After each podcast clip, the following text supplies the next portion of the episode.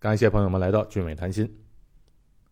我们讲的历史是步步往前推进，终于聊到郑和了。郑和是中国历史上乃至世界历史上一位极为重要的人物，也是对东南亚历史上非常非常有影响力的人。在官方对于郑和的描述的标准答案是啊，明朝时期的航海家、外交家、宦官。关于郑和的传说，在东南亚民间流行最广的，其实是一个笑话。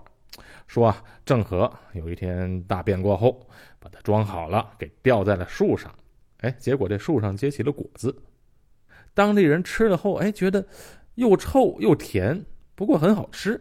嘿，这个就是榴莲，这么一个笑话。还有一个笑话是关于明朝皇帝的，说马六甲的苏丹写了一封信。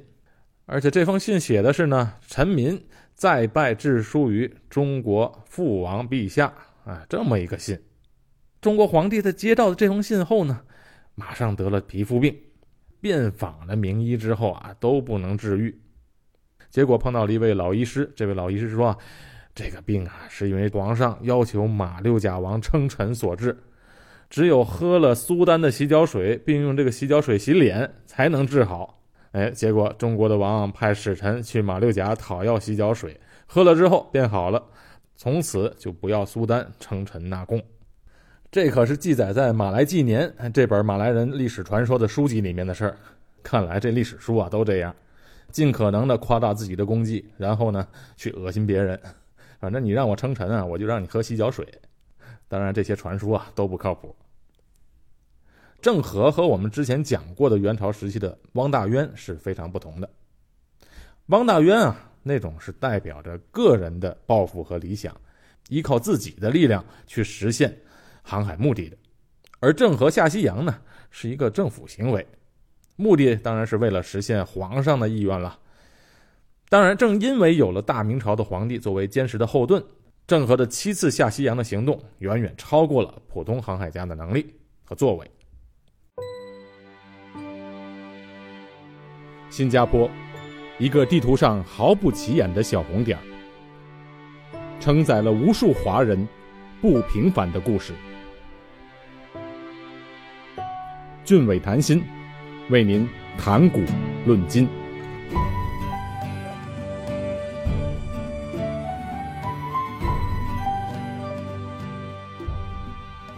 郑和当时的权力可是远远大于现代外交家的权力。他最多的时候啊，指挥着两万七千人的队伍，两百四十多艘船，浩浩荡荡的来到了东南亚，甚至最远到达了红海。他掌握着这两万七千人的生杀大权、军事指挥权、人事任免权。到达了东南亚这些小国后啊，他可以代表皇上颁发圣旨，可以自由的分配从大明朝带来的宝贝，赏赐给这些依附于大明朝的小国们。哎，你看。他在政治、经济、军事上面都有绝对的权利。为什么郑和有这么大的权力呢？为什么明成祖朱棣这么信任他呢？派他统帅这么庞大的船队呢？哎，这因为他是宦官嘛，是皇上的家臣，哎，是自己人，所以明成祖朱棣才敢赋予郑和莫大的权力。他对郑和是极为信任的。说起郑和的身世来啊，还真富有传奇色彩。郑和其实本来不姓郑，他原来姓马，叫马和，小名三宝，所以后来人啊称他为三宝太监。我们知道这姓马的人呢，有很多人都是回民，是穆斯林，比如说民国时期的西北军阀马家军、马步芳、马步青，这些人啊都是回族。哎，尤其在西北的地方，姓马的几乎都是回族。全中国差不多有一半姓马的都是回民。哎，我上中学的时候啊，有两个姓马的同学，一个汉族，一个回族，正好一样一半。为什么姓马的有这么多穆斯林呢？这个还挺有意思。这是因为啊，在许多中国古代的著作中，把伊斯兰教的创始人穆罕默德翻译成叫为马哈麻。哎，穆罕默德翻译成马哈麻，这发音有点接近。有人还称为穆罕默德为马圣人。那很多从中亚还有阿拉伯来到中国的人呢，都是穆斯林。你知道伊斯兰教的国家的人啊，都是没有姓氏的，只有名字。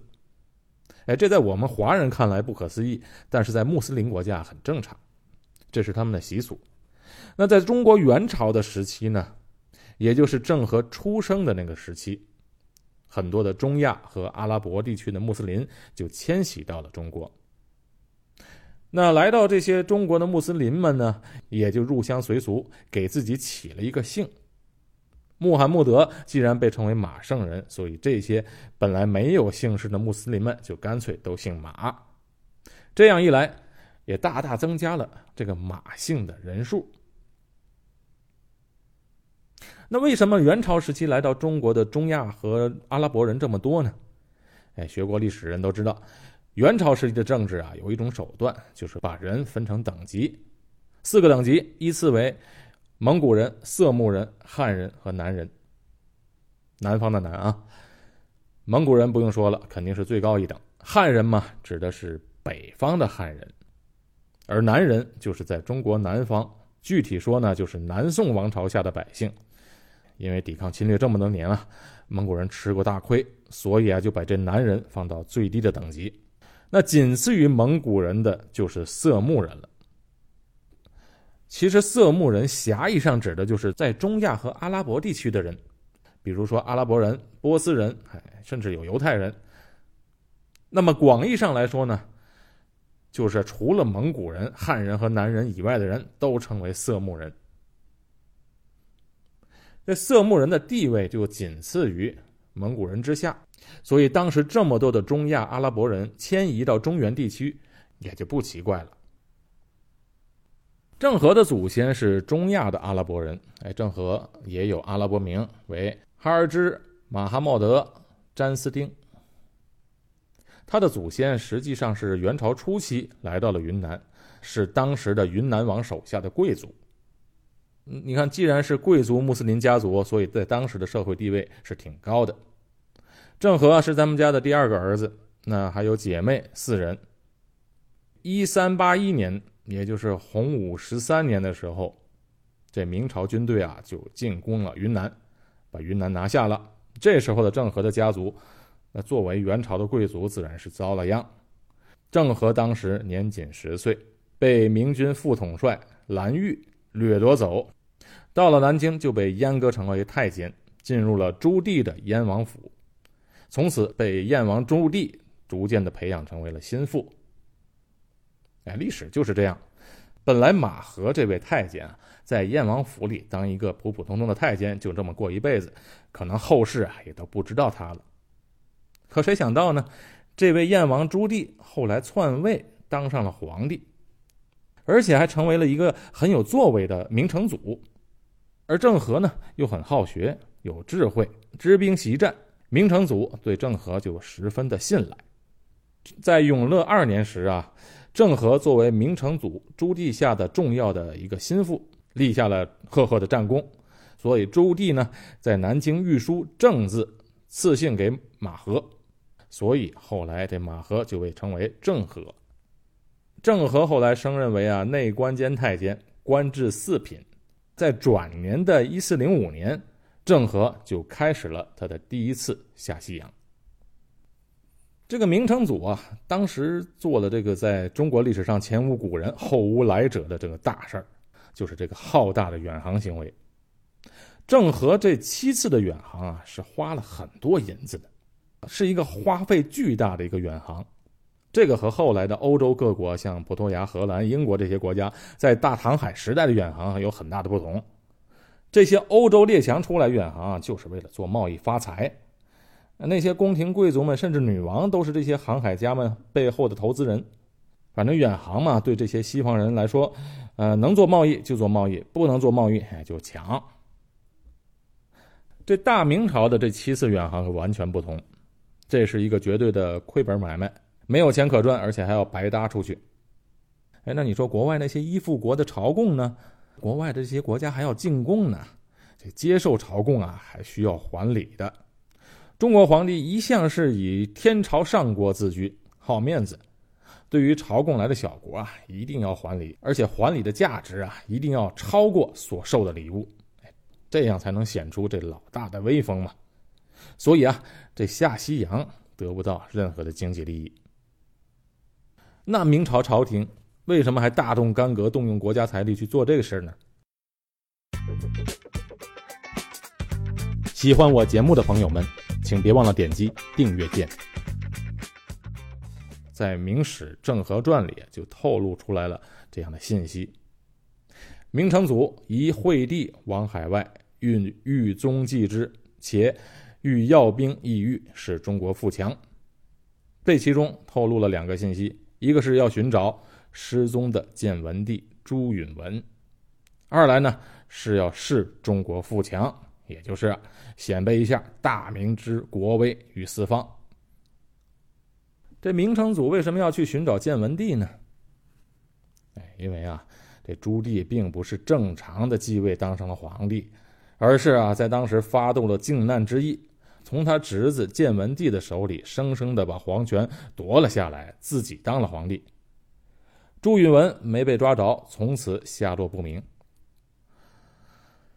朱棣呢，在历史上做的最大的贡献，在就是在他当政的时候编撰了《永乐大典》，因为明成祖的年号是永乐嘛，朱棣又被称为永乐大帝，所以这部编撰的百科全书就被称为《永乐大典》。《永乐大典》可是世界上最大的百科全书，保存了十四世纪以前中国历史、地理、文学、艺术、哲学、宗教和百科文献，共计两万两千九百三十七卷，目录六十卷。分装成一万一千零九十五册，全书一共三亿七千万字，这要跟大英百科全书相比啊，成书要早三百多年。在历代的中国皇帝刚上台，最要紧的事情，哎，就是要如何的把江山做得稳稳当当的，把基业传给子孙万代。如果当初把建文帝朱允文抓住杀掉了，那自然就放心了。可惜的是啊。这朱允文跑了，而且从此就找不到了。那那这位永乐大帝可就睡不着觉了，派了无数的精兵强将去全国各地搜索，但始终都抓不到一个头绪，不知所终啊。对于建文帝的失踪，明成祖朱棣一直耿耿于怀。后来，当他听说建文帝有可能流落到海外，明成祖就立刻动了要到海外寻找的心思，这才有了郑和下西洋这么大的工程。你看这个时间点也特别的证实了这个猜测。明成祖朱棣是在一四零三年当的皇帝，仅仅过了两年之后的一四零五年，郑和就启程做了第一次的下西洋。这也仅仅是历史学家的猜测，我们今天啊没有办法证实这个猜测。但是明成祖朱棣刚登基时候啊，他心里面肯定是不踏实的，就怕朱允文哪天班师回来了。哼，毕竟啊他是篡位的，名不正言不顺。他当年起兵造反，自然也怕别人起兵造他的反，所以这种心理上的负担肯定也是有的。明成祖去海外耀武扬威的目的，一来是为了寻找建文帝朱允文，二来啊。也是为了要镇住海内外的这些小国，哎，我这里精兵强将，你们都老实点儿，别帮着朱允文打我的主意。不管怎么说，郑和下西洋的壮举啊，也确实是彰显了国威，宣扬了中土文化，加强大明和周围国家的外交关系。郑和本人也以他独特的经历和个人魅力流芳百世。当时的明朝。是世界上最富强的帝国，也正因为这么强盛，才能把下西洋这件事儿做到如此的规模、如此的大阵势。这种震慑性的外交战略啊，的确令当时许多的国家对明朝不敢小看，有意倾向明朝者年年朝贡。郑和下西洋给当年的马六甲带来了非常大的影响。这马六甲地区啊，在郑和来之前，原本是说暹罗人控制的地方。这暹罗就是今天的泰国。十五世纪时，在马来半岛的南部，逐渐的兴起了一个新兴的国家。它以马六甲为中心，统一了马来半岛的吉达、吉兰丹、丁加奴及以南的地方，而且还包括了现在印尼领土苏门答腊岛的一部分。这个国家就叫马六甲帝国。在中国的史料上记载啊，当时称马六甲为满次加国。据明史中的记载，在永乐元年的时候，明朝皇帝曾经派遣过大臣到达满次家。当时满次家的统治者是拜里弥苏次。哎，这位拜里弥苏次啊，他原来不是在马六甲的，他本来是在现在印尼苏门答腊岛上的一个王子。由于受到了爪哇岛上的统治者的攻击啊，逃到了当时的淡马锡。淡马锡大家都知道啊，就是现在的新加坡。当时新加坡岛上啊，有位国王叫做多摩之，看到拜里弥苏次这么可怜，一位王子被赶出了他原本的国家，无家可归。哎呀，心生恻隐之心，就收留了他和他的随从。结果引狼入室。八天后，拜里弥苏次就杀了收留他的多摩之，自立为王。当时的整个东南亚地区啊，都受暹罗国王的统治。反正这东南亚嘛，都是小国，一个一个的大国的兴起，就轮流把东南亚都控制住了。这历史上啊，东南亚先后被印度王和暹罗国王统治过，后来又给中国进贡，再后来才被欧洲列强统治。当时的暹罗王听到拜里弥苏斯的所作所为，很不高兴，就派兵攻打新加坡，拜里弥苏斯就被打败了。逃到了马来西亚现在的柔佛州的麻坡，然后再从麻坡北上逃到马六甲。拜里弥苏斯到了马六甲之后，就建立了国家，叫做满次家国。拜里弥苏斯接手马六甲后，就开始遣使到中国朝贡，于是明成祖就封拜里弥苏次为王。从这儿开始，满次家就正式成为一个独立的国家。拜里弥苏斯也找到了一个大靠山。就是明朝。马六甲在拜里弥苏次来之前，它就已经是一个繁华的商港了，是从印度到中国的重要的水路，也是唯一的海上贸易的通路。那阿拉伯人和中国的商人就经常会通过马六甲这个地方来做贸易。满次家国建立起来以后，这个地方啊就更加的繁荣了，经济上越来越发达，而且啊都很会搞政治。其他国家到中国去朝贡的时候啊，一般都是让大臣去，也就是外交部长去。这满次家的国王和别的国王不同，前三任的国王先后五次都亲自去南京朝贡，而且啊是带着王后和大臣们一起去的，这在世界各国的关系史上都非常罕见。所以这后来郑和下西洋时啊，都把马六甲当做一个中心站，一个中转基地。这就说明当时两国的关系是非常友好的。满次家国当时主要的威胁来自于暹罗，因为马来半岛啊直接接壤泰国，暹罗王派兵可以直接打下来。但是因为有了明王朝的制约，他们才不敢轻举妄动，从而也使得马六甲王朝延续了一百多年的时间。郑和下西洋啊，前后历经了二十九年的时间，不短了。在这期间，可以说是帮助了满次家国建立了声望和贸易中心的地位，同时也对满次家国的政治稳定上起了巩固的作用。当时华侨在满次家的地位也提高了。据后来葡萄牙人的史料就记载啊，在满次家国统治期间，就有很多的华人居住在那里了，而且有的地方啊是以中国的名字命名的华人的居住区，而且还有华人的墓地。优待华人可以按照华人的习俗生活，比如可以吃猪肉、建自己的庙堂，而且还有一点特别有意思的是啊，据《马来纪年》里面记载啊，有一位苏丹曾经还娶过中国的公主为妃子。哎，这位苏丹可就是传说中的明朝皇帝喝洗脚水的那位。如果我的节目为您提供了有用的信息，我讲的故事为您解了闷儿，请您为我点个赞。并且留下评论。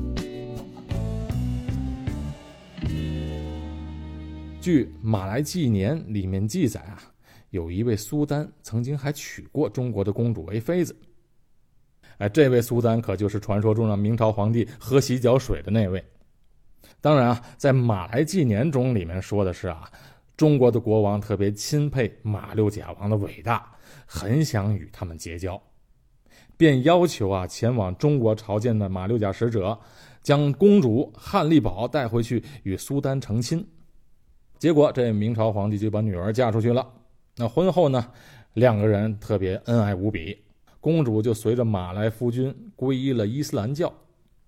这《马来纪年》啊，记载的还挺详细，而且还写了这位公主后来的儿子，就是两个混血的儿子，而且名字、姓名都有。儿子又生孙子，孙子又生儿子。这汉丽宝公主的人生故事啊，也算是有始有终。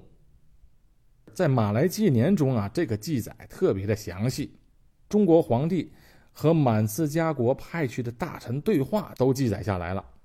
然后啊，中国就派了一位大臣，开了一百多艘的船，浩浩荡荡护送的这位公主到了满慈家，而且随驾的还有五百名极为美丽的官家小姐作为陪嫁。哎，你看这苏丹王多有面子！哎，最狗血的是啊，这么大的一件事，后来居然在中国明朝的史书里面完全没有记载，哎，甚至连野史里面都没这回事传说都没听说过。哎，你知道中国古代史官记载宫廷记录啊是比较详尽的，尤其是这个皇帝嫁女儿这么大的事儿，一定会有记载的。而你想，就连一个宫女儿王昭君嫁到匈奴都有详细的记载，更何况是皇上的亲生女儿？但是居然就没有记录这件事儿，这说明啊，这里面一定有问题。其实现在看最可能的情况啊，就是这位当时的苏丹，确实是娶了一位华人女孩作为妃子。那为了提高她的地位，也就假说这位是来自中国皇帝的女儿，以此提高自己的声望。哎，这个说法呢比较靠谱。由此可见，大明朝期间和马六甲地区的交往就非常频繁了，而且明朝是对马六甲地区的影响力非常大的。关于郑和下西洋的目的。除了刚才说的要寻找建文帝朱允文和宣扬大明国威之外，其实还有一个传说。